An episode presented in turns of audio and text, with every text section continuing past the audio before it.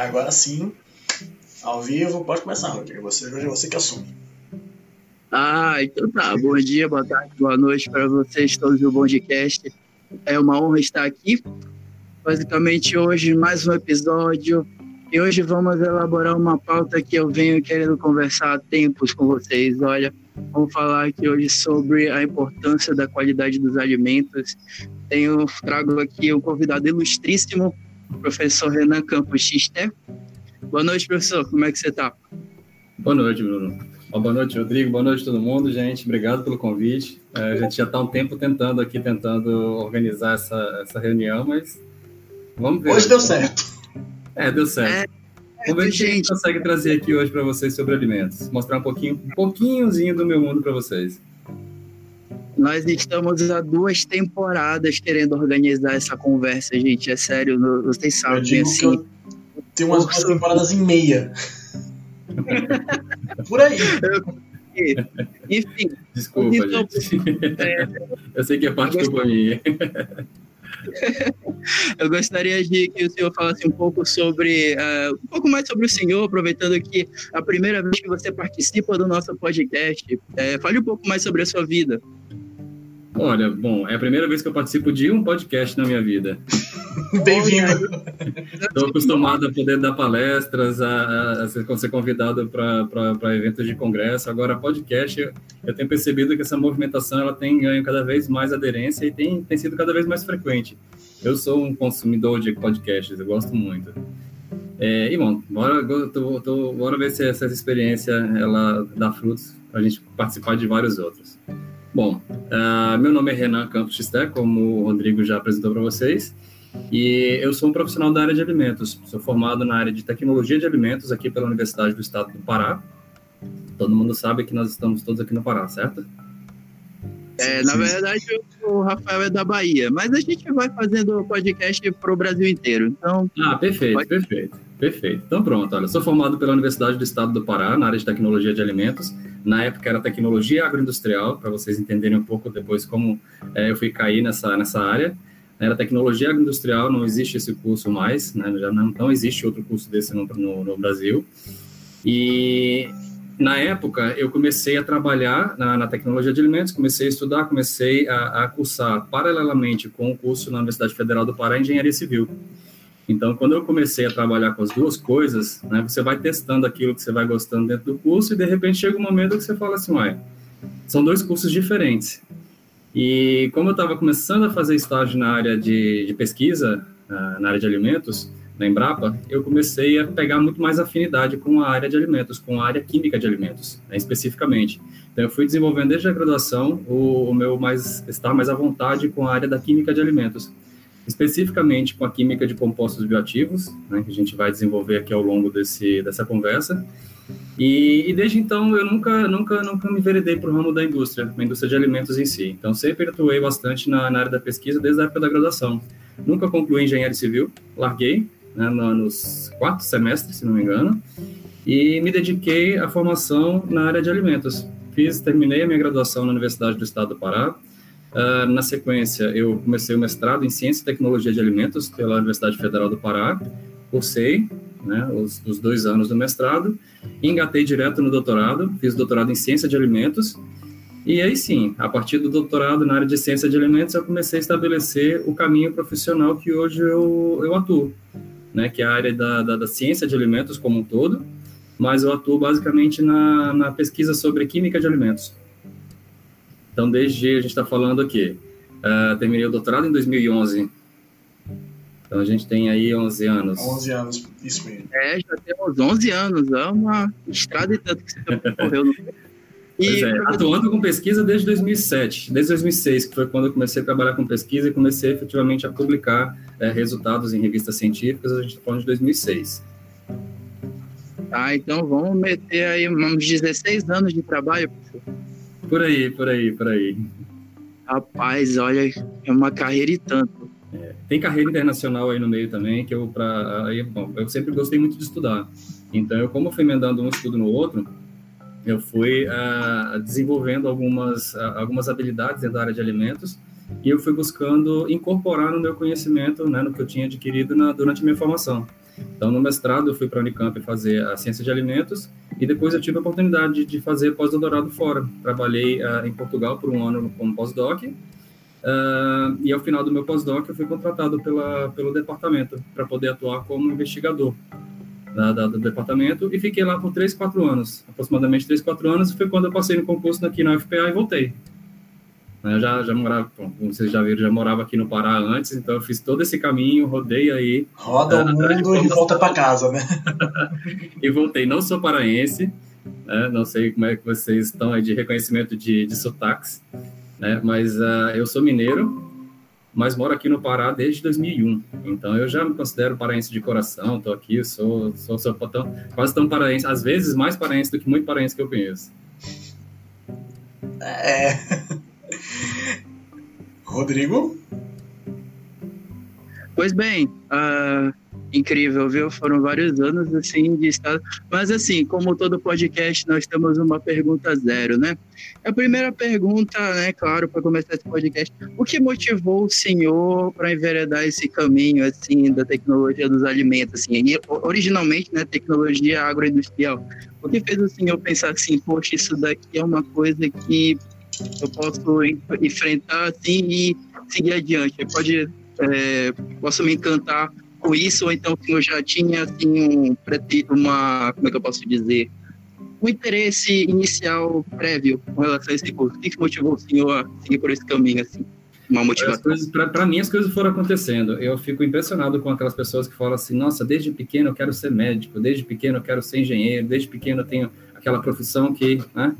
É, não sei se é por incentivo ali da família, desde pequeno vai se falando daquilo, mas eu não tive esse, eu não tive esse perfil.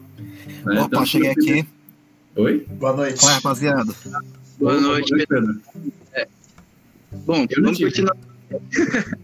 não tive esse perfil. Assim, velho. A gente está te ouvindo, a gente está te ouvindo, mas. Não, desculpa entrar assim do nada aí, mas pode continuar. Qual que é a história mesmo? Que eu acabei bem, de chegar aqui. O que levou o professor Renan a escolher a área dele de industrial? Na área industrial que veio a se tornar a tecnologia dos alimentos e o que enveredou ele, qual foi a motivação? Ele estava falando que, a princípio, não era o, não foi o caminho assim, mas aí ele foi continuando a explicação. Vai lá, professor. Pois ah, é, sim, nunca, tive, nunca não tive esse perfil de que, ah, eu quero ser isso desde... Não, é tanto que o primeiro vestibular que eu fiz, época lá que tinha essa história do vestibular, é, eu fiz para fisioterapia e fiz para ciência da computação. E não passei naquela época, ainda bem. É, hoje eu descobri que o que eu gosto de computação é estar na internet, é saber ali acessar páginas e pouco mais. Ou né? seja, o básico. Nem tem muito, exatamente, o básico do básico, mexer ali no Word, mexer no Word, no Excel, PowerPoint, tal, tal, tal, o básico suficiente. Só o básico. do básico. E pronto, não passei naquele ano, e no ano seguinte foi quando eu tentei eu sempre tive afinidade com coisas da terra, entendeu? Mexer com coisas agro, coisas. Eu tive muita afinidade de é, trabalhar com, com, com, com, essa manipulação. Né? Eu até pensei que um dia eu fosse fazer agronomia. Na época não deu oportunidade, aí eu fiz o curso de tecnologia de alimentos, que era uma outra área que também é, tem a correlação com isso, só que eu odiava química. Olha aí, a, a ironia do destino é essa. Eu não gostava de química, não tinha muita afinidade, eu sabia mal e porcamente fazer aquelas, uh, aquelas estruturas de UPAC, certo? Sabia nomenclatura e UPAC, né? Para quem é da química, para quem conhece aqui, já, já aquele basicão ali do vestibular. Então, era, era o que eu me limitava a saber. Na, na universidade, dentro da universidade, eu comecei a ter contato com a prática da química. E aí foi quando eu comecei a realmente me interessar e vi aquilo realmente bonito. Né? Olha, o, o Rodrigo está aqui, que não me deixa mentir, né? da área de química também né, sabe que quando a gente começa a, a, compreender ali os processos químicos, quando a gente começa a perceber que a química está em tudo que a gente vê, tudo que a gente é, é, vê ao nosso redor, a gente começa a, gente... a perceber, é, começa a perceber a beleza disso tudo. Né? Isso aí é, é coisa de, de quem é apaixonado pela área. Então foi aí que eu comecei a me apaixonar realmente pela área da química aplicada na área de alimentos e comecei a me aprofundar, aprofundar cada vez mais. Então, eu saí da. Eu, hoje, uh, eu atuo muito mais na área de química de alimentos, né, nessa ciência né, envolvida, do que na própria tecnologia, que a tecnologia é a aplicação de processos para que eu possa desenvolver um produto alimentício. Então, o meu curso básico de formação é esse, a tecnologia de alimentos. né, o que eu me formei na graduação. Então, nós, estamos, nós somos profissionais aplicados uh, para desenvolver uh, um processo em que a gente pega uma matéria-prima e transforma ele num produto derivado. Né? Por exemplo, é pegar uh, um exemplo mais um dos mais básicos que a gente tem, por exemplo, é pegar uma maçã e transformar ela numa geleia. Até que você saia da maçã e, e, e se transforme ela numa geleia, você tem vários processos em que você transforma aquela maçã e converte ela num produto, né, num produto como nós conhecemos aí nas prateleiras do supermercado. Essa era uma das minhas perguntas, Renan. Quais são as áreas em que um profissional de tecnologia de alimentos pode atuar? O tecnólogo de alimentos ele pode atuar em todas as áreas em que a produção de alimentos ela se faz necessária. Então, qualquer indústria de alimentos, ela pode contratar, né, ela tem, o, o tecnólogo de alimentos, ele tem habilitação uh, para poder monitorar, gerenciar esse processo de produção do alimento desde a cadeia da recepção, porque, imagina, né, nós temos, é, é, uma área, é uma área que ela depende também de vários outras, outras, é, outros conhecimentos. Aí nós temos aí a agronomia, que ela vai tratar de toda a matéria-prima no campo, certo? Que vai fazer com que ele chegue saudável numa plataforma de processamento, numa indústria, vamos colocar assim, certo? E a partir do momento em que ele chega na indústria, o profissional da área de alimentos, né, o tecnólogo de alimentos, é, o engenheiro de alimentos, os profissionais é, é, é, habilitados a trabalhar com processamento de alimentos, eles vão controlar a qualidade do produto e como ele vai ser manipulado, como ele vai ser tratado, desde que ele chega na indústria até que ele vire um produto. E como esse produto vai atingir grau de segurança, grau de qualidade, vai ser desenvolvido para poder atrair o consumidor uh, para o fim que ele se destina. Uh, vai, vai desenvolver o estudo de quanto tempo esse produto vai durar, durar no supermercado, que é o que a gente chama de vida de prateleira. Então, existem várias habilitações dentro de uma indústria de alimentos em que o profissional ele pode atuar. E cada indústria de alimentos é uma específica. Imagina, uma indústria que vai processar polpa de açaí é uma indústria completamente diferente daquela que vai fazer o suco de laranja. Né? Nós temos etapas diferenciadas. Então, o profissional, ele tem o conhecimento de todos esses processos e ele consegue perceber quais são os pontos que ele pode controlar para que ele possa desenvolver um produto com característica X ou com característica Y. Entendi, entendi. Daí é uma questão que a gente observa justamente que a magnitude que é, né? É, é, muito fácil você chegar numa prateleira de um supermercado e você observa um produto. Ah, eu preciso comprar um suco de laranja. A pessoa vai e compra suco de laranja, mas depois a pessoa se pergunta o porquê de como, como é que esse produto chega até a gente? O porquê da, da, da gente produzir isso? De onde é que vem? Aí a tecnologia dos alimentos ela surge com o intuito de satisfazer todas as suas dúvidas. Aí, Sim, ela, ela, se faz completamente necessária na nossa na vida cotidiana que a gente leva. A gente leva uma vida muito atribulada, né? nós temos cada vez menos tempo de preparar nosso próprio alimento. Então, a tecnologia de alimentos, ela, ela foi se desenvolvendo, ela vem se desenvolvendo ao longo da história com o objetivo de, de trazer, entendeu? Imagina, nós temos frutas que são sazonais, você só consegue consumi-la in natura né, em determinadas partes do ano. Então, com a aplicação da tecnologia, você consegue desenvolver produtos derivados que você pode consumir é, ao longo do ano e que você pode fazer o uso daqueles nutrientes que estão presentes naquele fruto in natura. É claro, quando a gente fala de processamento de alimentos, produção de produtos industrializados, né, a gente fala muita coisa. A área de alimentos é uma área muito polêmica, é uma área que está o tempo inteiro em transformação. A ciência de alimentos ela é dinâmica, ela vem com novidades o tempo inteiro. Então, é, se por um lado a gente tem que a sociedade ela vai se desenvolvendo né, e vai precisando, né, principalmente nos grandes centros, que haja disponibilidade de alimentos, variedade de alimentos, alimentos para fins específicos. Certa tecnologia desenvolve alimentos para pessoas que possuem limitações, restrições na alimentação. Né, nós temos aí pessoas celíacas, pessoas que dependem é, de alimentação com restrição de, é, de, de, lactose, com, com, é, no caso celíacos, o glúten certo? Então é preciso que a tecnologia ela faça essas intervenções para que todos nós tenhamos acesso. Ao chegar na prateleira do supermercado, todo mundo quer ter ali a possibilidade de ter aquele leque de, de, de, de possibilidades de produtos para que eu possa escolher, certo? E aí, é claro, né, é, o ideal seria que cada vez mais a gente tivesse a educação alimentar, de termos cada vez mais hábitos mais saudáveis, de consumir alimentos mais in natura, certo? Uh, seria esse o desejável. Só que, eventualmente, a sociedade precisa, para poder uh, seguir esse ritmo, né, da disponibilização de produtos que consigam ter uma vida de prateleira mais prolongada, é um leite que a gente consegue fazer com que ele dure por seis meses, né, dentro do supermercado, que as pessoas consigam consumir ao longo do tempo. Tá?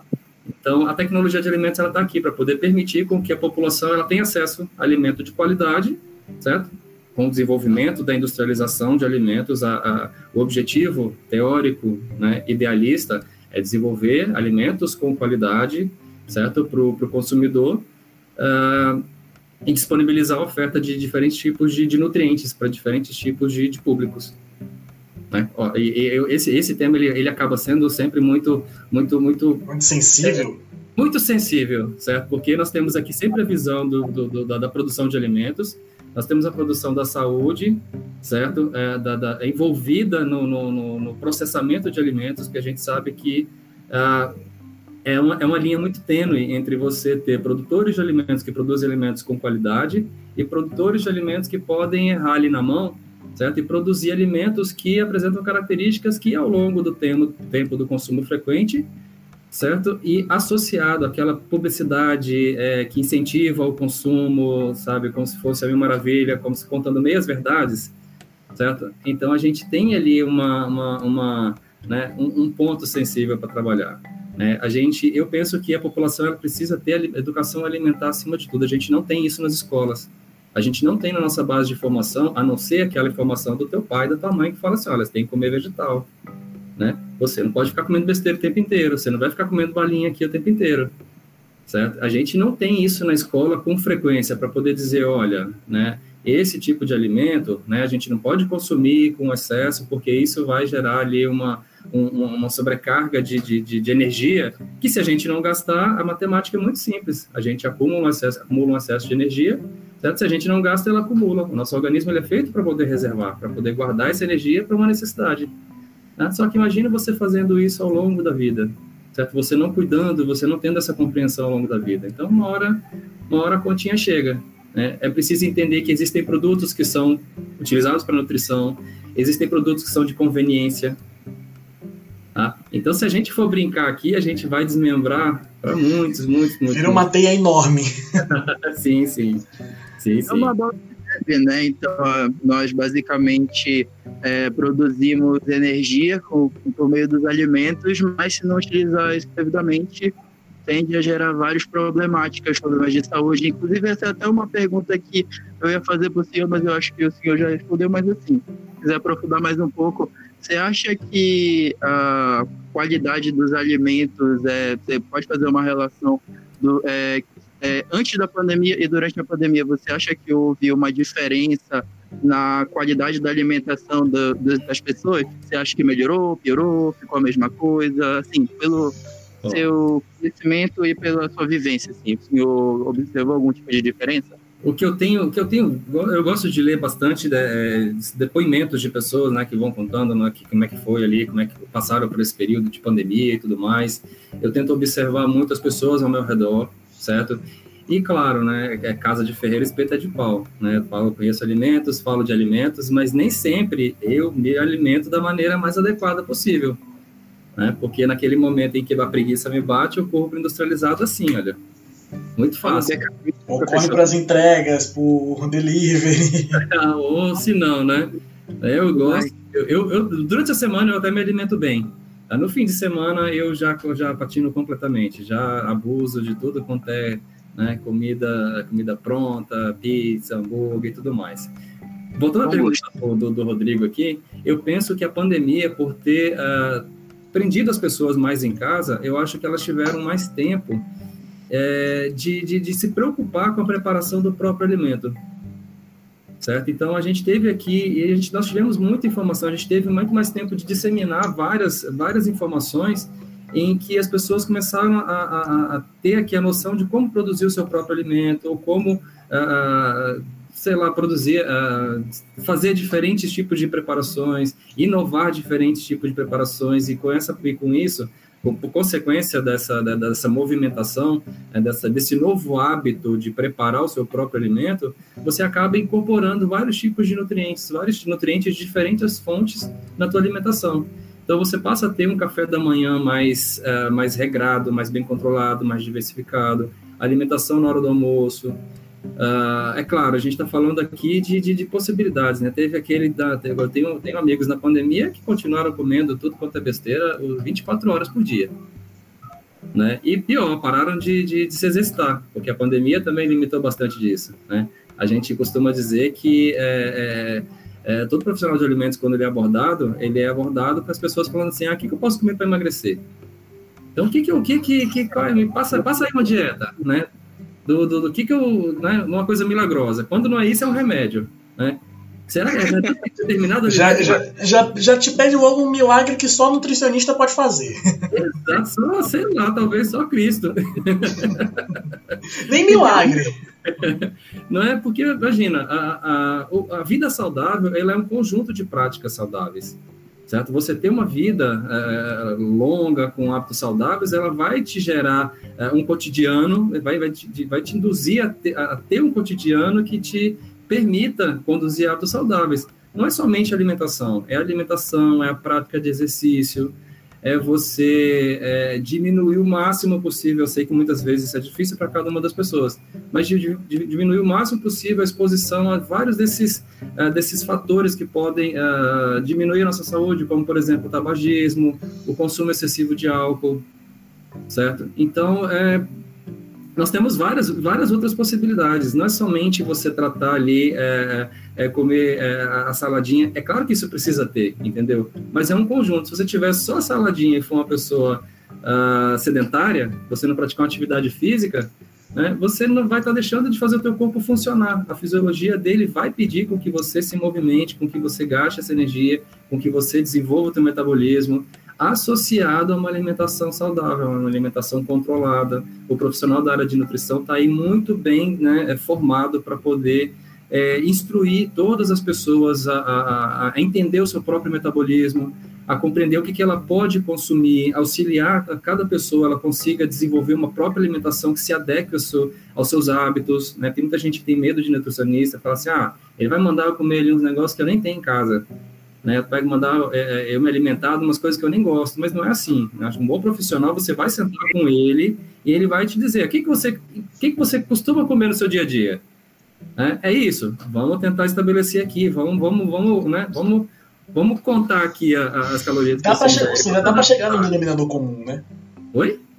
Dá para chegar num, num, acordo comum. Dá, dá sim, porque tem que ser satisfatório. Porque se você estiver fazendo uma coisa obrigada ali que não te dá prazer, você não vai fazer. Entendeu? A alimentação ela não é só nutrição. A alimentação ela é social psicológico. Certo? Quando a gente se alimenta, a gente se alimenta para o principal princípio básico da alimentação é, é, é adquirir nutrientes para o nosso, né, para nosso, pro nosso uh, metabolismo, né, para nossa vida. Mas a gente se alimenta. Hoje a alimentação ela é muito mais do que isso. Muitas vezes a alimentação se trata de uma experiência certo? É você é, se alimentar com aquela, uma, uma, um alimento que ele te traz recordações, é um, aquele alimento que naquele, naquele momento você está afim de comer aquele alimento específico, aquilo te sacia, aquilo te dá né, uma, uma saciedade psicológica muito boa. Ah, então é preciso, tá, é tudo, tudo é questão de dose, tudo é questão de, de controle mesmo, questão de educação alimentar. É, eu costumo dizer para que a diferença do remédio pro veneno é a dose. Ah, é, sim, sim. Esse é um dito que vem aí ao longo dos, dos milênios. Sim, sim. Agora falando nessa questão de psicólogo. Adendo, na verdade, dois adendos. Primeiro adendo, o que o professor Renan falou sobre química é muito verdade. Você se encanta quando você vê a aplicabilidade do que você está estudando. É incrível. E segundo, parem de perturbar ele com relação a comidas milagrosas, porque isso daí não é função dele. Contrata um nutricionista. Inclusive, tem vários. Se vocês precisarem de recomendação, só entrar em contato comigo. E eu, trouxe o convidado Pedro Simões. Simões, você tem alguma pergunta para é, saciar o seu conhecimento do professor Renan? Não, não tem, amigo. Mas eu tô acompanhando aqui, tô adorando até. E tô rindo bastante da parte da comida milagrosa aqui. Receita e tudo. Não, e alimento, gente, alimento gera cada história, né? Como professor de, de, de curso que trabalha com, com alimentos, né? Os calouros, quando chegam nos primeiros momentos do curso, vêm com vários mitos de alimentos para a sala de aula.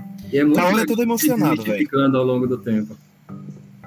Professor, eu gostaria, eu já ia, eu já ia meter um bônus, eu já ia perguntar, por favor, professor, conte algum relato assim de algum aluno novo seu, assim, de primeiro, segundo semestre, assim, algum tipo de, digamos assim, deslize que foi cometido com relação aos mitos da alimentação, assim. O senhor tem alguma história para contar para nós? Nossa senhora, deixa eu pensar aqui. Eu é, tenho, olha, eu até estimulo os meus alunos a procurarem mitos, certo? Não, mas vamos. Oi?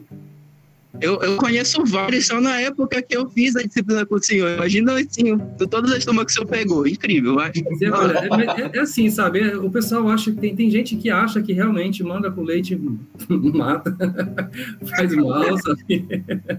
Matar é exagero, né, gente? Mas que faz mal, que não pode de jeito nenhum misturar manga com leite, sabe? É desde essas mais simples que são, olha, né? Daí, desde né, históricas certo? Que tem lá o seu fundo no momento que foi desenvolvido essa essa essa essa essa lenda lá, né? Para poder impedir com que ali os escravos eles é, é, comecem a, a fazer fazessem uso daquela alimentação ali daquela casa, né? E desde até essas que a gente recebe pela internet. Hoje não mais, porque quase ninguém recebe muitas coisas por e-mail. Mas teve muito tempo atrás em que a gente era bombardeado na nossa caixa de e-mail com ah, correntes certo? Que eram de, de, de mitos, que uh, era aquela, aquele formato tradicional de fake news, certo? O fulano de tal, da universidade de não sei das quantas, né? Ele descobriu, é, através de uma pesquisa, verificou que é, encontrou ali pelo de não sei das quantas, de, de, de, de, um animal, aqui, aqui determinado tipo de chocolate é feito de, de, de é, de, de, animal, ou então que o hambúrguer, o, o, nugget de frango é feito de pintinhos amassados, triturados no moedor, e depois aquilo vira o nugget. Então, gente, é, é, é, cada coisa que, assim, eu fico impressionado. Eu tenho, eu gosto de colocar na disciplina de tecnologia de alimentos que eu ministrei para química, química industrial e na que eu costumo ministrar na, na engenharia de alimentos, Uh, nesses primeiros momentos do, do, do, curso, eu gosto de, de, fazer uma intervenção com os meus alunos, que eu gosto de fazer, buscar na internet esses mitos, certo? E à luz da química, à luz do processamento, né, desmistificar para toda a turma. Então eles trazem o mito e trazem a verdade, né, para poder é, desmascarar aquilo tudo. Então acaba que é, isso vai despertando um pensamento crítico. A gente, né, gente, a gente é bombardeado o tempo inteiro. No advento da internet trouxe isso para gente. A gente é bombardeado o tempo inteiro com falsas notícias, certo? E uma falsa notícia bem contada, ela se torna uma verdade para quem está desatento. Então, se a gente não tiver um olhar crítico, se a gente não tiver ali o conhecimento da área, sabe, o, o, o, a formação dos, do, dos alunos da área de alimentos, é justamente para despertar esse pensamento deles, entendeu? Que se eles compreendem a química por trás das coisas, se eles compreendem como aquele processamento realmente é feito, não tem, tem fake news que vai, vai, vai, vai ficar em pé naquilo. Então, a pessoa consegue raciocinar e consegue explicar e consegue, melhor ainda, disseminar isso em casa né, gente? Porque isso é, é, o, é o mais difícil. Né? Às vezes a gente trabalha aqui né, com alimentos e quase ninguém dá muita bola para a gente, não. Então, por fato de trabalhar com alimentos, faz com que as pessoas né, não acreditem muito no que a gente fala, não. Prefere acreditar na internet, no Google. Nas mensagens encaminhadas de WhatsApp. Exatamente. Né? O pai Google é Ou se tá na net, então é verdade. Exato. Então, gente, vocês receberam nesse negócio de dado durante a Covid vários alimentos que matam a Covid, que alteram o pH do sangue. E, ixi. Tudo ixi, mentira. Muita coisa, gente. É coisa que tem. Frutas com pH 14. Olha aí, Rodrigo. Frutas com pH 14. 14,6 o pH do limão, cara. Eu recebi um artigo desse. Gente, por favor, não, não propaguem fake news, entendeu? Porque de fake news e fake news a pessoa se torna presidente da república. Enfim, continua.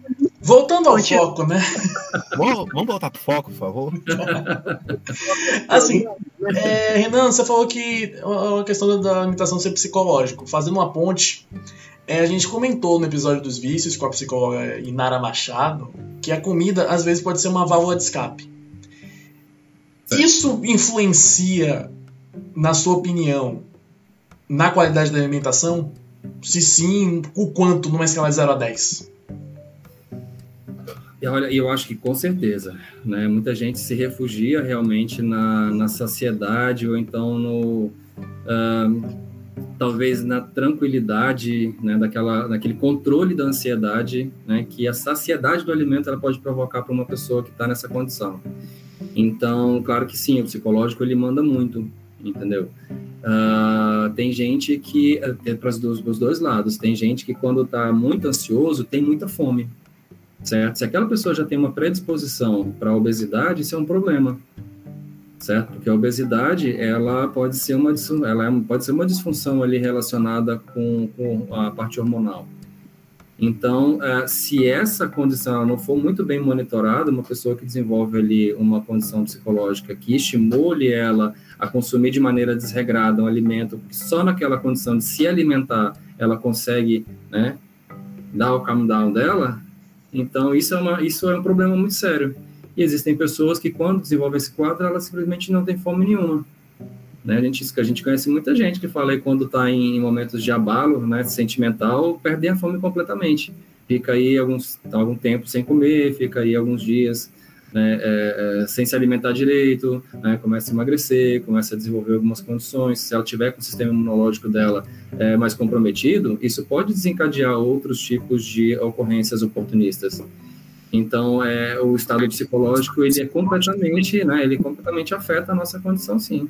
Né? Nada melhor do que a gente consumir ali num estado de consciência, no estado de, né, de, de, de, de psico, psicológico, né, é, controlado. Né? Quando a gente está feliz, a gente se alimenta muito melhor. Não é verdade? Quando a gente está triste, a gente, né? Procura alguma coisa para passar tempo. Né? Às vezes come muito, às vezes não come nada. Exatamente. É bem abstrato.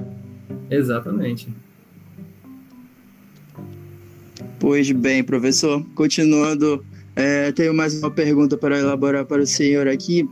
É, é a gente estava falando mais cedo sobre a questão da qualidade dos alimentos e assim, é, nós, o senhor como profissional da área, o senhor acredita que é, como seria possível é, unir a questão da qualidade e a variedade dos alimentos, assim, como é que a pessoa daí de casa conseguiria fazer uma, digamos assim, fazer uma questão, fazer uma variedade de alimentação e buscar manter a qualidade. Assim, eu acho que isso é possível e se for possível, como a gente poderia fazer isso daqui da nossa casa? Olha, acho que parte da adoção realmente de, de hábitos saudáveis. É, uma pessoa, quando ela começa a ter a consciência de que ela precisa consumir é, uma variedade de nutrientes, de variedades, de, de diversas fontes vegetais, de diversas fontes de alimentos, para que ela possa incorporar é, uma gama de nutrientes com determinados uh, uma variedade grande de carboidratos, uma variedade de proteínas, variedade de, de lipídios que tem ali composições de ácidos graxos. A gente está falando aqui agora no pormenor da composição de alimentos. Então, quando a gente fala em alimentação variada, a gente fala na possibilidade de incorporar para o nosso metabolismo diferentes tipos desses constituintes, certo? Que são necessários para o nosso organismo. Então, quando a gente eh, se conscientiza em que a gente, por exemplo, uh, precisa precisa tomar cuidado com o nosso café da manhã, na né, nossa primeira refeição, em que a gente precisa uh, consumir ali uma determinada quantidade né, de, de, de nutrientes, certo? Para poder dar aquele start no nosso dia, certo? Claro que isso depende também de pessoa para pessoa, de rotina para rotina, porque cada um tem aí a sua, a, a, o seu, né, a sua atividade né? Alguns têm, têm gasta muito mais, uh, muito mais, tem muito maior gasto energético do que outras pessoas. Então, quando você começa a entender o teu corpo, quando você tem um bom, uh, uma boa orientação uh, de como você vai monitorar isso durante o teu dia, você começa a incorporar automaticamente. Você começa a adotar uma vida mais saudável, incorporando frutas na tua alimentação, certo? Diferentes tipos de frutas para que você possa ter acesso a diferentes tipos de nutrientes, vitaminas, diferentes tipos de é, diferentes proporções de carboidratos na tua alimentação. Você começa a inserir no teu almoço mais matérias-primas vegetais, você começa a inserir mais, legumino, mais legumes, mais folhosas, certo?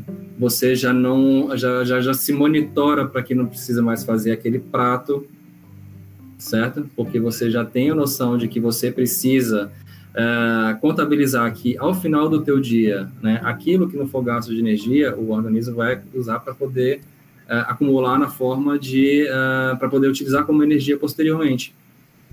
Então, a, o hábito saudável, a qualidade de vida, ela passa a partir do momento em que você tem consciência da tua própria rotina e a partir desse momento você busca querer compreender como você pode se alimentar melhor. Há pessoas que simplesmente uh, mudam completamente o hábito saudável e passam a produzir o seu próprio, a sua própria alimentação desde o café da manhã até a, a hora de dormir, desde a, desde a janta certo? E aí você realmente, né, quando você é, consegue é, entrar nessa linha de raciocínio, você busca por materiais de, de, melhor qualidade, você incorpora alimentos de melhor qualidade, e aí se você quiser enveredar para o ramo dos alimentos orgânicos, né, tentar tomar mais cuidado com, com, com esse tipo de prática para poder inserir esse tipo de alimentação uh, na, tua, na tua mesa, entendeu? Então você vai dando um up, né, no tipo de alimentação que você vai inserindo na sua, na sua, na, na, no seu dia a dia. Você vai buscar alimentos que eles têm fontes confiáveis, então você vai ficar mais rigoroso com sua própria, uh, com sua própria qualidade de vida. E isso vai demandar com que você adquira alimentos de melhor qualidade. Você desenvolve, você desenvolve, você vai começar a adquirir alimentos de melhor qualidade, com certeza. Uma, pergunta, e no caso da, da, da alimentação vegana, qual é o cuidado que tem que ser aplicado? Como assim? A alimentação vegana ela, ela é, uma, é, é um estilo né, que a pessoa ela, ela escolhe porque ela não quer se alimentar de, de fontes animais. Nada que venha eu, de produtos de origem animal. Então, nesse momento, cuidado no sentido de justamente desse, de questão de metabolismo energético. Certo.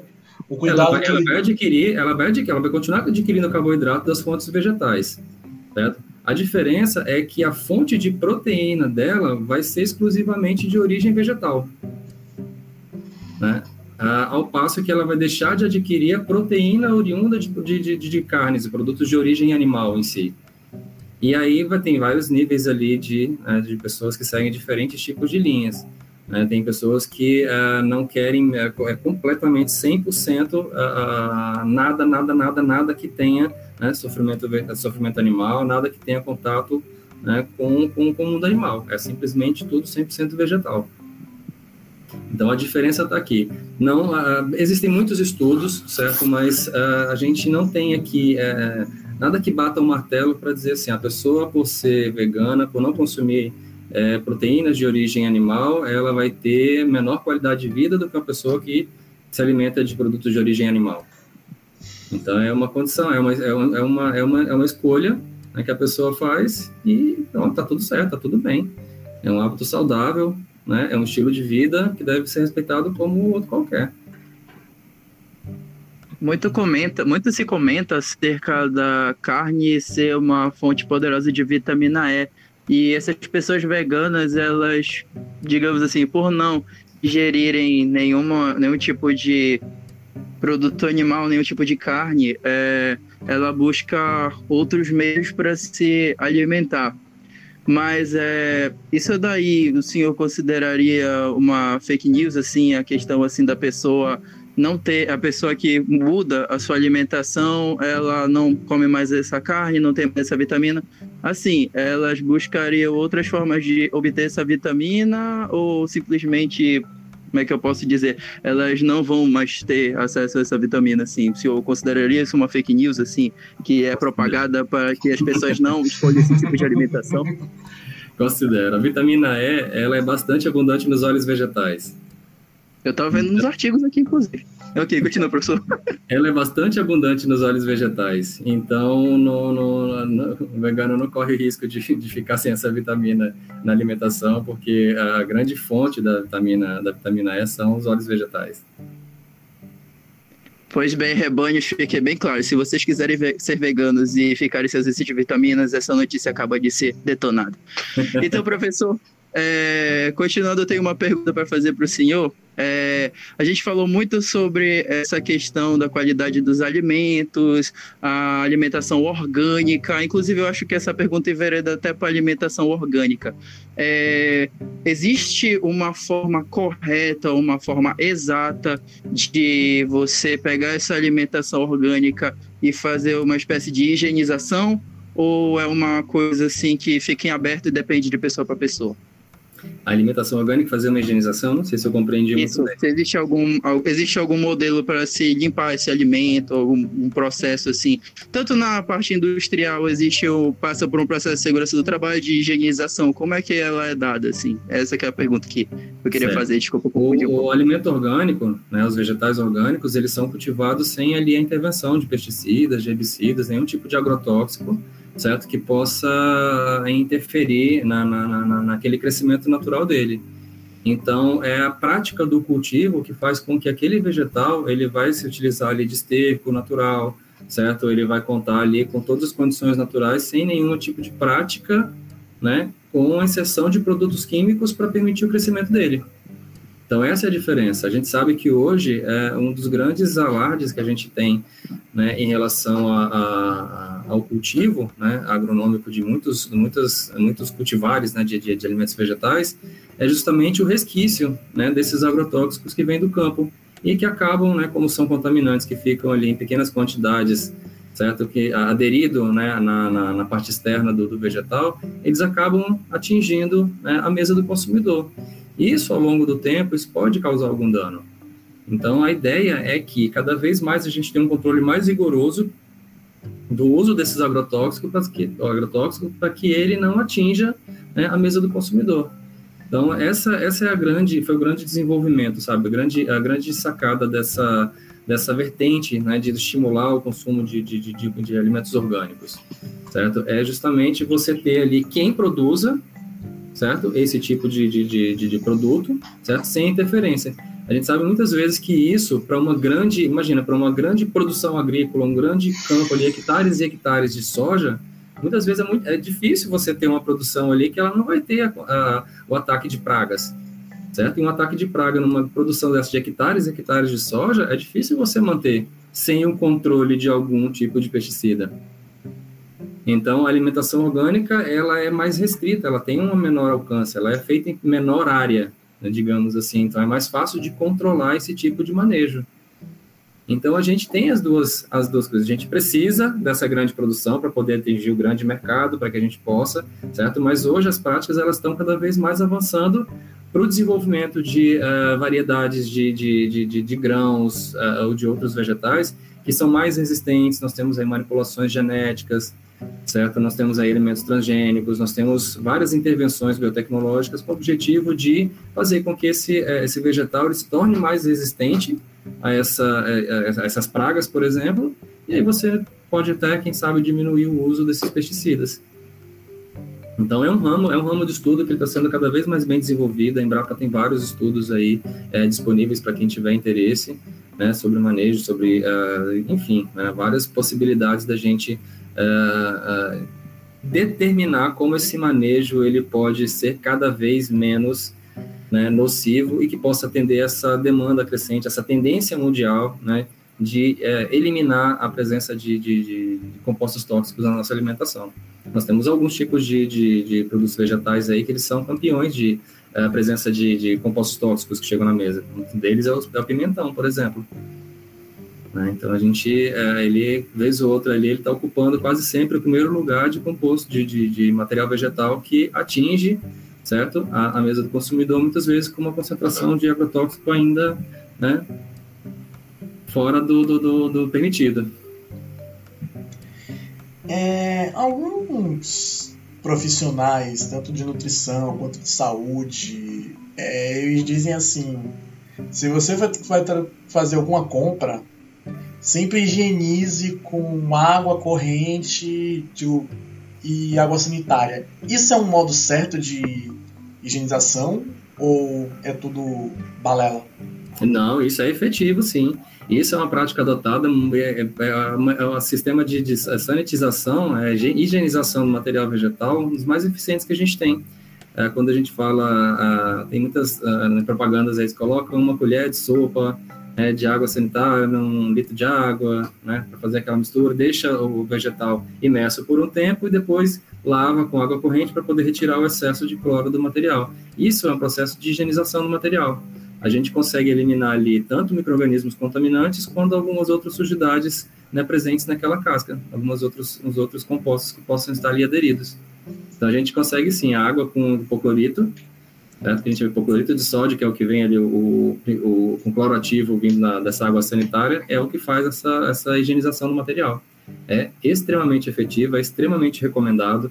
Existem muitos materiais que vêm contaminação. Imagina, contaminação microbiana, se ela não for eliminada antes da nossa alimentação, você pega uma salada dessa, quando você for comer, daqui a pouco você tem um desarranjo. Né? Aí todo mundo conhece a consequência de um alimento que está contaminado. Né? A gente tem aí diarreia, nós temos aqui, são, são as doenças transmitidas por alimentos. alimentar. Exato. Efeitos colaterais adversos, vamos chamar assim. É, eu fui um pouco mais médico. Intoxicação é alimentar. É, intoxicação alimentar, infecção alimentar. É, e no caso dos os transgênicos estão é, ganhando muito, muita conversa a respeito. É, o alimento transgênico ele tem essa qualidade é, equiparável ao alimento, como, podemos dizer assim, tradicional ou tem alguma restrição? Restrição nenhuma. Restrição nenhuma, Rafael. Porque esses alimentos eles são manipulados geneticamente para que eles ofereçam determinada característica que o produto uh, uh, que não foi manipulado, produto, digamos assim, colocando aqui entre aspas, o anterior a ele, é, não apresentava. Era o caso, por exemplo, que eu coloquei da resistência a pragas. Então, através de manipulação genética, você pode fazer com que ele seja mais resistente. Né? Você pode fazer com que ele produza um determinado tipo de, de, de, de composto que pode afastar essa, essa, esse ataque de pragas. Ele pode, você pode fazer ali é, manipulação, alimentos transgênicos hoje você tem aí várias possibilidades. Né? Eu quero desenvolver um produto com uma coloração diferenciada daquilo que naturalmente existe. Entendeu? Eu posso fazer agora um produto transgênico que vai acumular um determinado nutriente em que aquele anterior, que não é manipulado, não acumulava. Certo? Então, aqui a gente tem várias possibilidades de melhorar, né, através aí de, de, de abordagens uh, biotecnológicas, certo? A, a possibilidade de, de, de, produzir alimentos que acumulam diferentes tipos de nutrientes, de, uh, acumulam mais de determinados nutrientes, fazer com que eles sejam mais resistentes às condições adversas de clima. Tem muita modificação genética e ela, ela veio veio para poder é, ser um, uma ferramenta que auxilia realmente na, na, no desenvolvimento, no avançar de como a gente é, encara os alimentos. Muitas vezes tem muita restrição porque é, as pessoas realmente não conhecem é, esse domínio, esse nível de, de modificação, entendeu? Então, já, já vi muita coisa, já vi muita, muitos textos de, de pessoas contra, porque a gente não pode, né, é, a ciência não pode achar que é Deus, então, imagina, é de todas as possibilidades possíveis de pessoas contras, até aquelas que não conhecem, acho que o fato de ter sido modificado né, vai... Interfere na qualidade, algo assim? Oi? Interfere na qualidade ou algo do tipo? na qualidade, eu diria que é um produto diferenciado, ele vai ter uma característica diferenciada. E é que eu tenho certeza que quando desenvolve, vai ter alguns que não dão errado, entendeu? Então a manipulação ela vai fazer com que tenha a característica adequada. Certo? Ah, só vai chegar com certeza na mesa do consumidor aquilo que foi testado, que foi seguro, que não tem nenhum dano para ninguém, que tem a qualidade necessária, que tem a qualidade que é, faça com que ele seja adquirido, então existe todo um estudo, as coisas elas não são feitas assim, fez, joga aí, pessoal, aproveita. Sabe? Existe todo um estudo para poder chegar no mercado, todas as autorizações necessárias para que cheguem aí na mão do consumidor. É, é, são, são, é, são vários passos rigorosos das agências controladoras, agências reguladoras, ah, que vão, vão, vão, exigir que esse alimento possua para que não cause nenhum dano para a saúde do consumidor. Então, se, é muito, se vai ter algum tipo de risco, se tem algum tipo de componente ali que possa ser tóxico, qual é a faixa de toxicidade, qual é a ingestão diária que pode ser feita de determinado composto. Então, isso tudo é muito, muito bem meticulosamente é, controlado. Falando em agências, eu puxar até outra pergunta. É a Anvisa que, que controla esses procedimentos ou tem alguma outra entidade, pelo menos no Brasil, que, que esteja relacionado a isso? Olha, eu vou te confessar que eu não sou o rapaz da, da, da, do conhecimento profundo de alimentos transgênicos certo? Mas a Visa é o nosso órgão que regulamenta todas essas questões relacionadas com a saúde pública, entendeu? Uh, aquilo que os alimentos eles uh, possuem de características que podem uh, lesionar a, a, a, condição do consumidor. Então, acredito que sim. Não sei te dizer com, com certeza se existe um outro órgão específico para alimentos transgênicos. Mas parece que sim. Nós temos aqui o Ministério da Agricultura, certo? Que regulamenta juntamente com a Anvisa. Então, esses órgãos eles estão o tempo inteiro trabalhando em conjunto para que nós estejamos todos é, bem é, bem assegurados da qualidade desse produto que está sendo feito. E não é uma tarefa fácil, viu? Esses órgãos eles têm muito trabalho, porque o tempo inteiro está surgindo várias novidades, várias possibilidades e várias reivindicações. Então, o tempo inteiro, é como se os órgãos estivessem o tempo inteiro tentando né, sanar essas, essas, essas é, pendências, entendeu? De regulação de produto, padrão de identidade do produto, como é que a gente vai chamar isso? Esse produto é permitido, ele é legal, e agora, né? já que já está disponível no mercado, a gente precisa regulamentar. Então, como é que a gente vai fazer isso? Então, a gente tem um trabalho muito, muito sério aí, o Ministério da Agricultura, principalmente, junto com a Anvisa. Pois bem, eu abri, eu tomei a liberdade nesse episódio, né, de abrir minha caixinha de perguntas aí as pessoas do Instagram, com cerca de uns quatro dias de antecedência antes desse episódio. E bem, vimos daqui umas perguntinhas aqui, acabei de abrir. Bom, temos aqui a pergunta do Fábio Pinheiro. Fábio Pinheiro dizendo assim: Olá, boa noite, sou muito fã do podcast, obrigado. Tá, a pergunta que eu faço para o professor é a seguinte: Como conseguimos considerar uma cerveja de boa qualidade e uma cerveja de má qualidade? É essa é a pergunta do Fábio Pinheiro para o professor. Então, pelo que eu estou vendo, temos um pinguço aqui. Ok, professor, é, faça a sua. Responda sua pergunta aqui. Um abraço, Fábio. uma cerveja de boa qualidade, uma cerveja de má qualidade. Isso. Olha, a, a, cerveja de boa qualidade, cerveja de má qualidade, né, para já a gente pode pensar de vários, é, vários, vários ângulos aqui. É, é, muito do gosto particular de cada um, acho que é um dos principais, certo?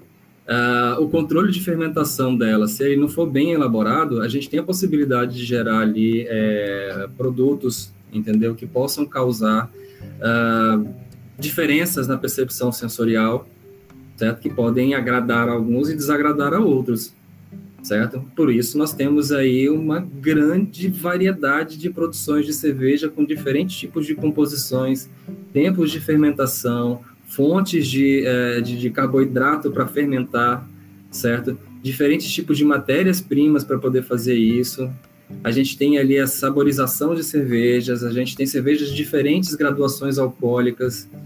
Então, olhar quem prefere cervejas que têm maior teor alcoólico, certo? Alguém, aqueles que preferem cervejas mais amargas, aqueles que preferem cervejas menos amargas, e aí você está mexendo com a composição, certo? Você vai adicionar o lúpulo em determinada etapa, se é antes, se é no, no início, então, se você não tiver um controle específico do processo durante o processo de fermentação, você vai ter cerveja de má qualidade e de, de boa qualidade, de acordo com o teu paladar. Pois Mas bem. a cerveja produzida, ela tem que seguir um parâmetro né, é, de identidade de acordo com o que é, é, é oferecido pela legislação para poder ser considerada cerveja, para determinadas classificações, né, de acordo principalmente com a graduação alcoólica certo? E, uh, enfim. Ótimo. Pois bem, continuando aqui, segunda pergunta é a pergunta da nossa querida Samara Costa. Samara Costa manda uma boa noite pro Bondcast. Tá adorando o programa. Pois bem, boa. ela pergunta o seguinte: é, o ovo é um bom alimento e o que ocorre quando ele é consumido em excesso? Uma vez que todos, tudo que é consumido em excesso faz mal. Tá, essa é a pergunta da Samara, professor Renan. Pode responder. Olha, o ovo, o ovo ele já foi vilão, já foi mocinho, já foi vilão, já foi mocinho. Ele passa por essa, por essa, por essa, por esse histórico. Ele é meio Deadpool, né, professor? Oi? Ele é meio Deadpool, né? O pessoal às vezes que acha que é mal, é bom, é mal, é bom, fica nessa, fica nessa escala aí. Exatamente. É Eles vão estudando cada vez mais, né? É como eu disse no início aqui, a ciência, ela é dinâmica. Né? O que a gente conhece hoje, ela pode ser refutada daqui a pouco se vier uma evidência melhor. Então a gente está o tempo inteiro trabalhando com a possibilidade de cercar todas as possibilidades para que a população tenha o máximo possível de informação para que ela possa tomar suas decisões e, enfim, a ciência ela vai avançando a partir disso. As áreas precisam desse desenrolar. É, o consumo de ovo ele é bastante, né, bastante frequente, né, principalmente aí é, é, é o mais comumente né, utilizado a galera aí da, da, da, da hipertrofia, né, que faz aí o uso, né, como aí, compra aí cubas e cubas de ovo, faz alimentação de ovo de manhã, de tarde, de noite, né, para poder aumentar esse aporte de proteínas, certo? A gente tem proteína né, na clara do ovo, a gente tem a proteína, é um ovo com o ovo é um produto com alto teor de proteínas. Uh, não sei o que, que ela diz, um excesso de consumo de ovo, sei lá, 50 ovos refeição. É, ficou meio relativo isso, ficou meio vago. É, eu, eu acho que ela, eu acho que ela queria saber quais, quais são os efeitos adversos de um consumo excessivo de ovo. Acho que é isso que ela quis perguntar. Eu só tô perguntando, eu só tô perguntando o que ela leu aqui, mas eu, eu acho que eu tô entendendo um pouco o que ela quer saber. Ah, é? Então, compartilha com a gente aqui. O excesso de, o excesso de consumo de proteínas, ele. A gente está falando aqui de uma super bomba de. Uma, uma alta consumo aqui de proteína mesmo, valendo é, isso pode sobrecarregar o nosso metabolismo, entendeu? Porque a gente está ali consumindo uma grande quantidade de proteínas que ela precisa ser é, quebrada para ser convertida nas suas subunidades para que possa ser absorvida na forma de aminoácidos. A cadeia de proteína é composta por aminoácidos. Então, o nosso organismo ela digere quebrando as proteínas em vários pedacinhos, né, que são esses bloquinhos, que a gente pode fazer essa alusão, esses bloquinhos que constituem a proteína, para que a gente possa utilizar esses aminoácidos em todos os nossos processos uh, metabólicos. Então, quando você faz uma sobrecarga muito grande, o organismo ele vai ter uma dificuldade, né? vai ficar mais, ele vai ter, ele vai fazer isso com menos eficiência. Certo? Quando você faz isso com uma frequência muito grande ao longo da vida, é claro que de repente você pode né, acometer aqui metabolicamente o teu, teu funcionamento. Mas isso, gente, é assim, olha, eu sou profissional da área de processamento de alimentos, certo? Isso é uma demanda específica do profissional da área de nutrição, certo? Então, aqui a gente tem a, a possibilidade, a gente tem o conhecimento, mas eu acho que é, esse tipo de, de, de, de, afirmação, esse tipo de destrinchamento da informação, eu acho que a gente precisa dar realmente, né, como se fosse falar do local de fala. Certo? A pessoa tem mais propriedade para falar desse do que é a formação dela. Então, então Samara, falar, eu digo para você. Eu posso falar da possibilidade aqui, mas né, do caminho. Ah, se o senhor quiser falar, por favor, fale um pouco da possibilidade. Então, o que, que pode vir a ocorrer? É, é o que eu estou te falando. Quando a gente faz essa sobrecarga, a gente pode cometer os nossos processos metabólicos. Então a gente ah, a gente está a gente está a gente tá né, a gente é feito para poder uh, uh, construído para poder trabalhar com, aquela, com, aquela, com aquela, aquele aporte né, de, de nutrientes que está sendo, uh, tá sendo convertido ali na, no, no, no, uh, durante o processo de digestão. E qualquer, uh, qualquer mudança, né, principalmente brusca, agora eu vou começar a comer aqui 50 ovos numa, 50 ovos numa refeição.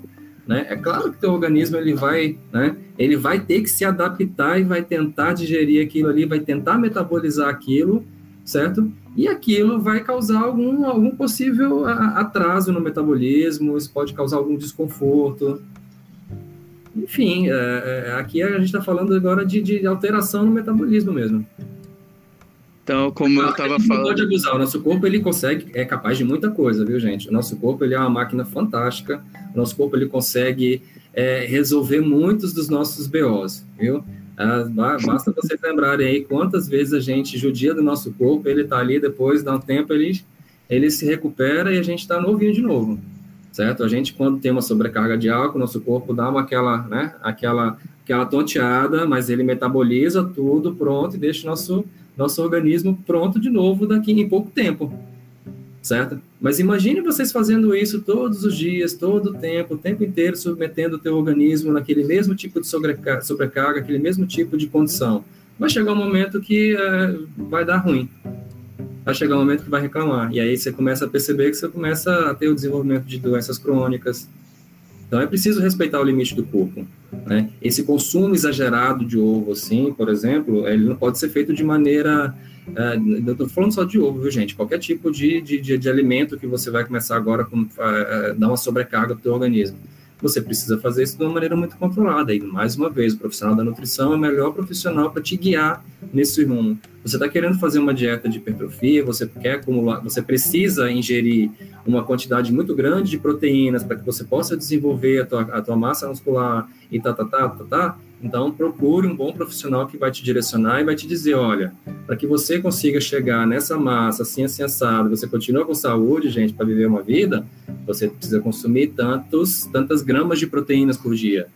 Então, ele vai te dizer. Acho que o importante aqui é você, é igual a automedicação, certo? A gente tem que tomar muito cuidado com esse ponto. Então, procure um profissional, certo? Para você saber qual é a dosagem que você precisa, certo? Para você atingir aquele objetivo que vocês estão traçando né, durante a hipertrofia, ou enfim.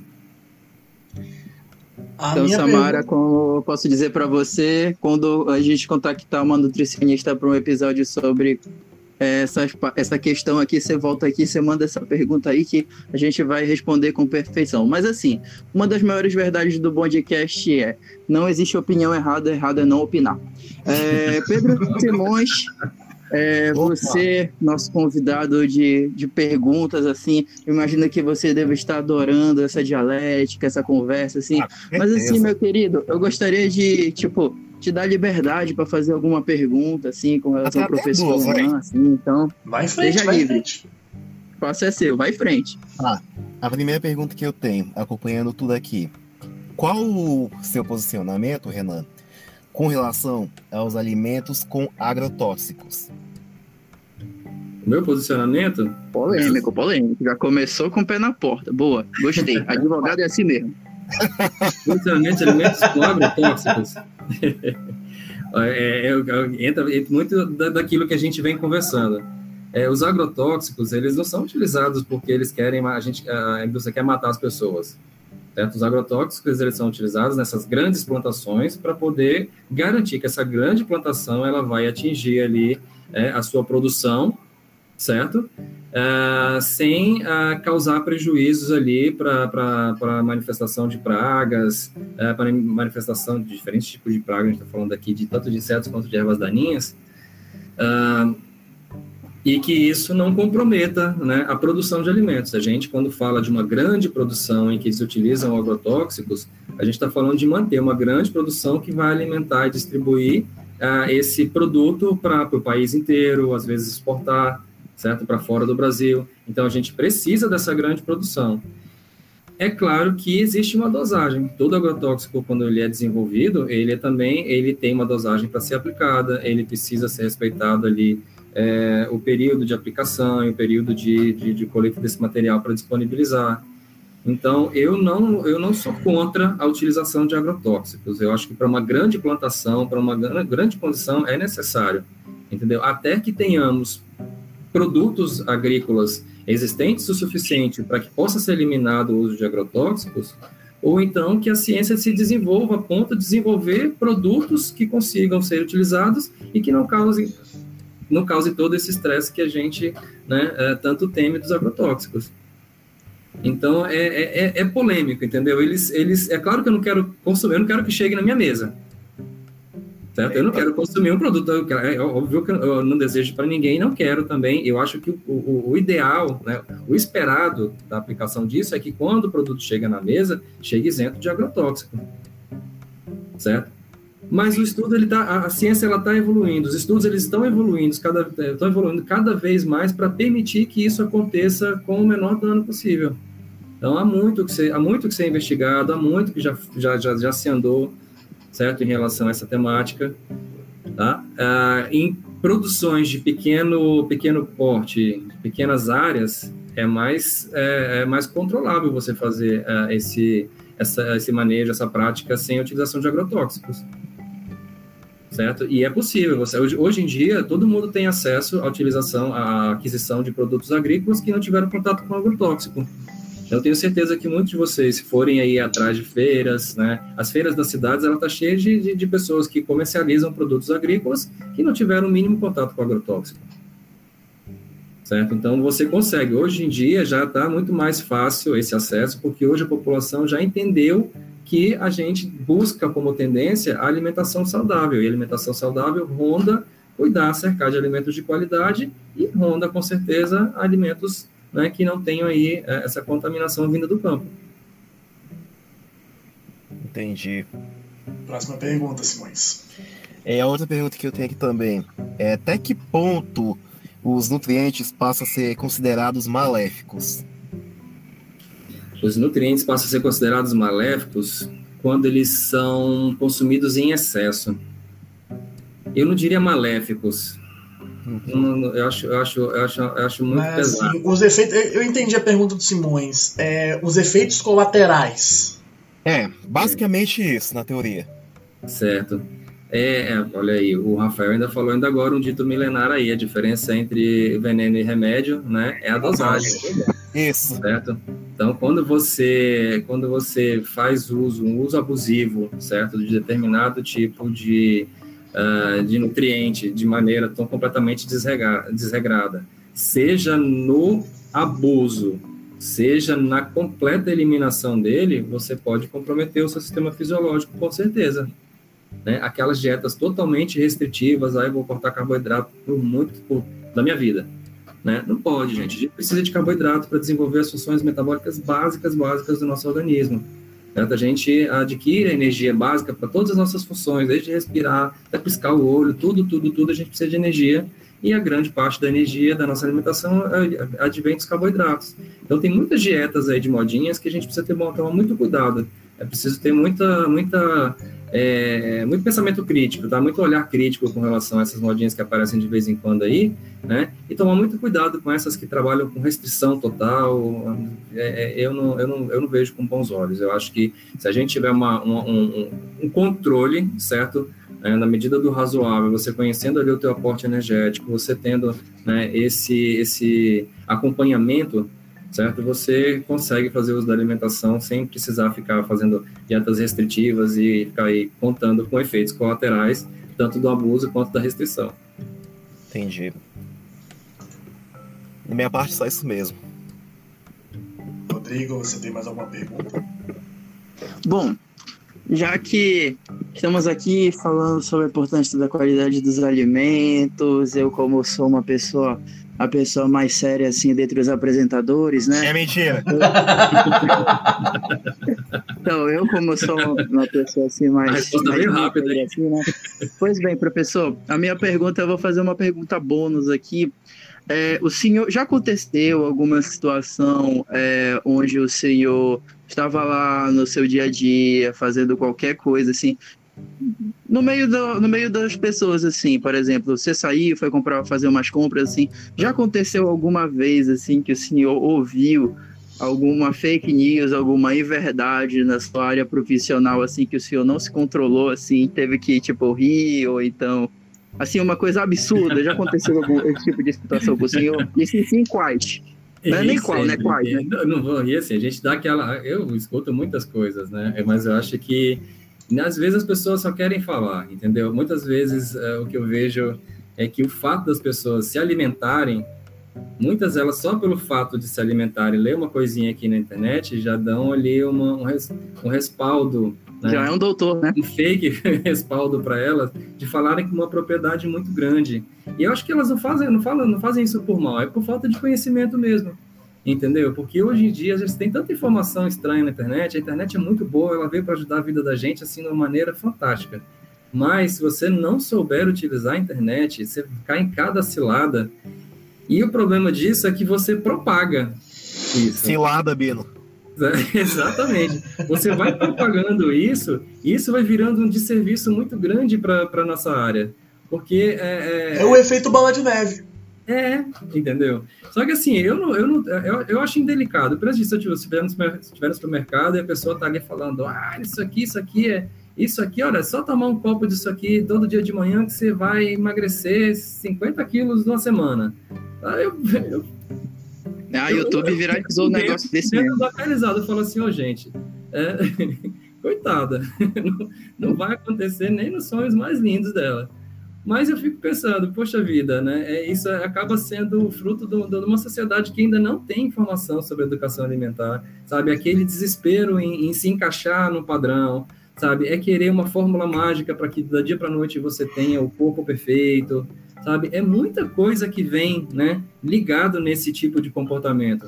Então, eu não, eu não, eu não se, se é uma pessoa que é, é, é do meu círculo, né, de amizades, que são pessoas que convivem comigo, aí eu falo, entendeu? Eu falo, não, olha, não é bem assim, tal, tem calma, tal, né? Não, não, não tra... acho que com, com, um debochezinho assim eu não, não, não, não, não, vou, não vou por aí, porque acho que a pessoa não absorve.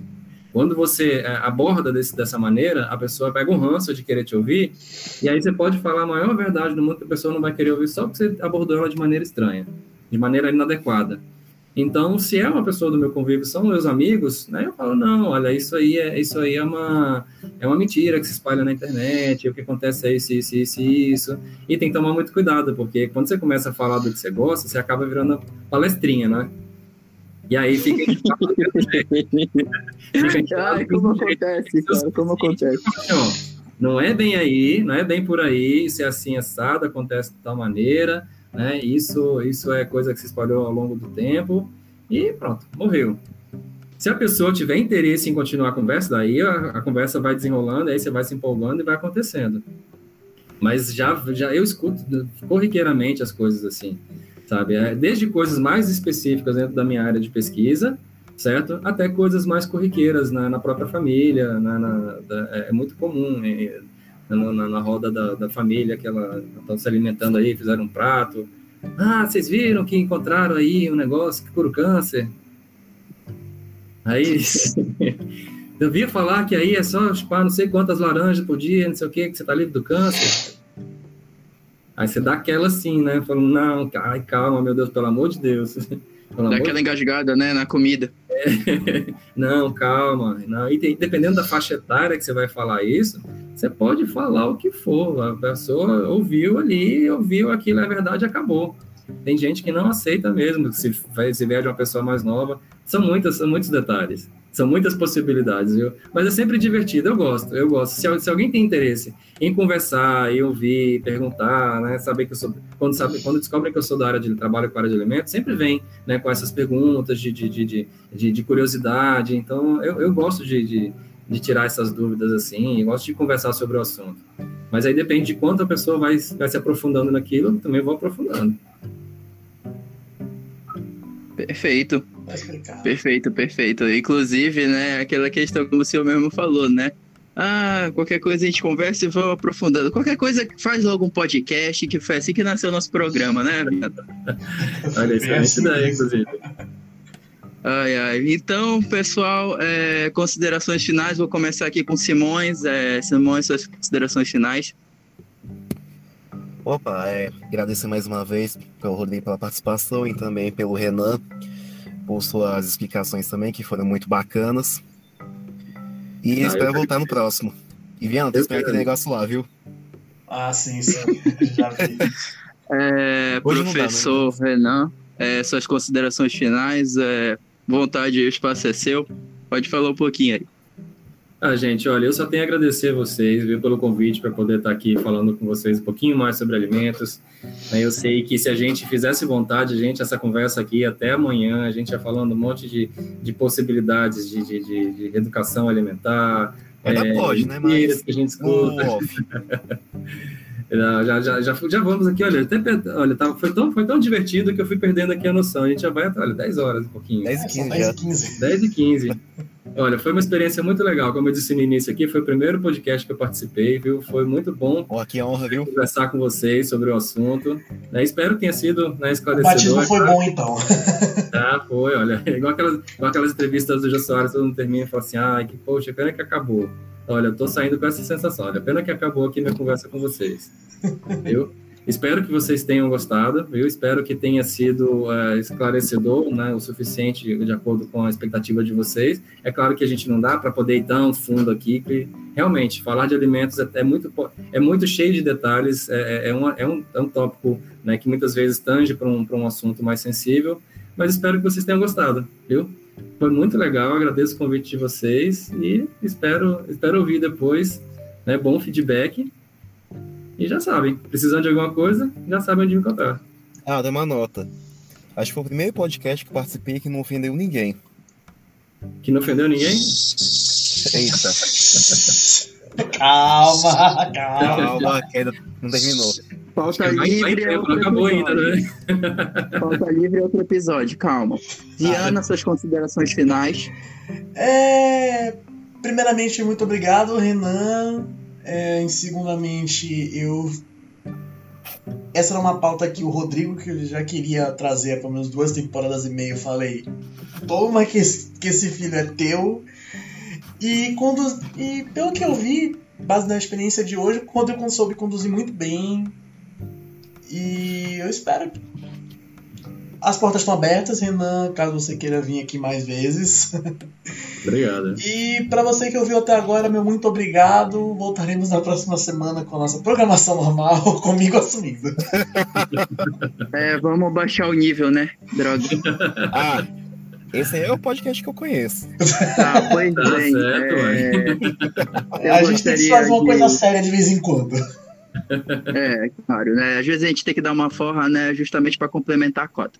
Enfim, pessoal, eu gostaria de agradecer a todos vocês por estarem aqui.